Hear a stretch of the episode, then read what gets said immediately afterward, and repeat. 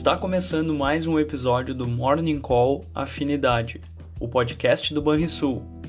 Bom dia, eu sou Daniel Boas, da Gerência de Assuntos Econômicos e de Investimentos, e esses são alguns dos destaques do dia. Os futuros americanos têm leve queda e as bolsas europeias e asiáticas recuam em sua maioria após uma quarta-feira de fortes realizações ao redor do mundo. Na ata da mais recente reunião do Banco Central Americano, o Fed apresentou detalhes sobre a discussão quanto ao ritmo de redução dos estímulos e a autoridade pretende reduzir o seu número de títulos do Tesouro e papéis cobertos por hipotecas. A decisão vem em um momento em que a instituição já vem reduzindo seu ritmo de compra de títulos e se preparando para elevar as taxas de juros. Os reflexos da proximidade da alta de juros nos Estados Unidos já estão sendo percebidos nas bolsas mundiais. As bolsas asiáticas fecharam a quinta-feira em queda, com destaque negativo para papéis japoneses, seguindo o ritmo das bolsas americanas na véspera. O movimento também é influenciado pela alta do rendimento de títulos do Tesouro Americano, que eleva a atratividade desse tipo de investimento comparativamente com o mercado acionário e tende a aumentar os custos de tomada de empréstimos.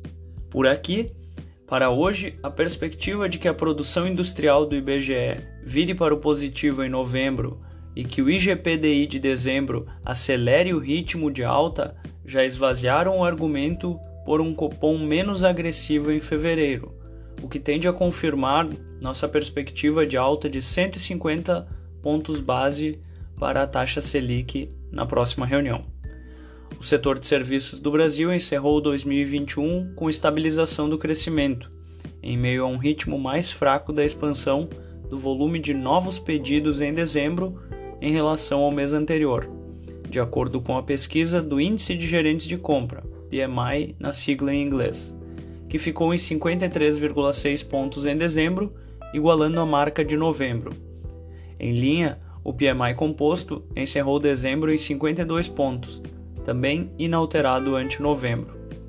As exportações de soja dos Estados Unidos desaceleraram, enquanto os embarques do Brasil permaneceram fortes em dezembro, um sinal de competitividade da oleaginosa brasileira que tende a ganhar força com a entrada da nova safra nacional.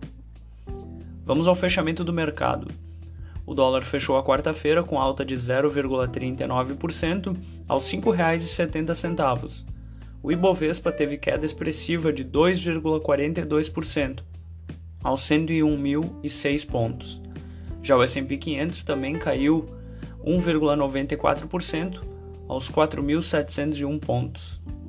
O DI futuro para janeiro de 2023, o juro curto, permaneceu estável a 12,04%.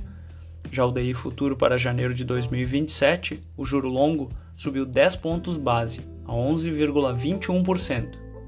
Agenda do dia: nos Estados Unidos teremos dados da balança comercial, pedidos de auxílio-desemprego, além das encomendas à indústria. Na zona do euro, será divulgado o índice de preços ao produtor, PPI, na sigla em inglês. E no Brasil, como mencionado, teremos dados do IGPDI, do PIN, Produção Industrial, além do já tradicional leilão do Tesouro Nacional. Tenham todos um bom dia e até logo!